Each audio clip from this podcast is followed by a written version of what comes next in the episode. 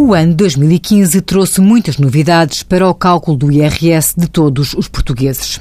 Uma das alterações com mais impacto a nível do preenchimento das declarações de IRS está relacionada com as deduções à coleta incluídas no anexo H.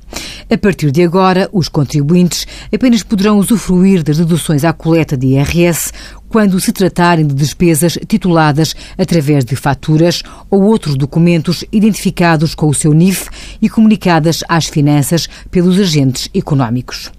Caso se tratem de despesas suportadas no estrangeiro, nomeadamente despesas de educação ou de saúde, não existirá essa comunicação às finanças pelas empresas em causa, uma vez que tal obrigação apenas incide sobre as empresas situadas em território nacional.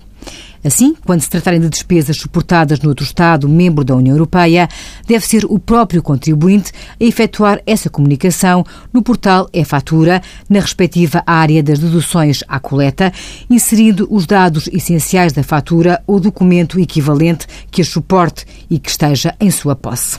Esse documento deve ser inserido como fatura emitida no estrangeiro no portal e-fatura. Envie as suas dúvidas para conselhofiscal.tsf.occ.pt.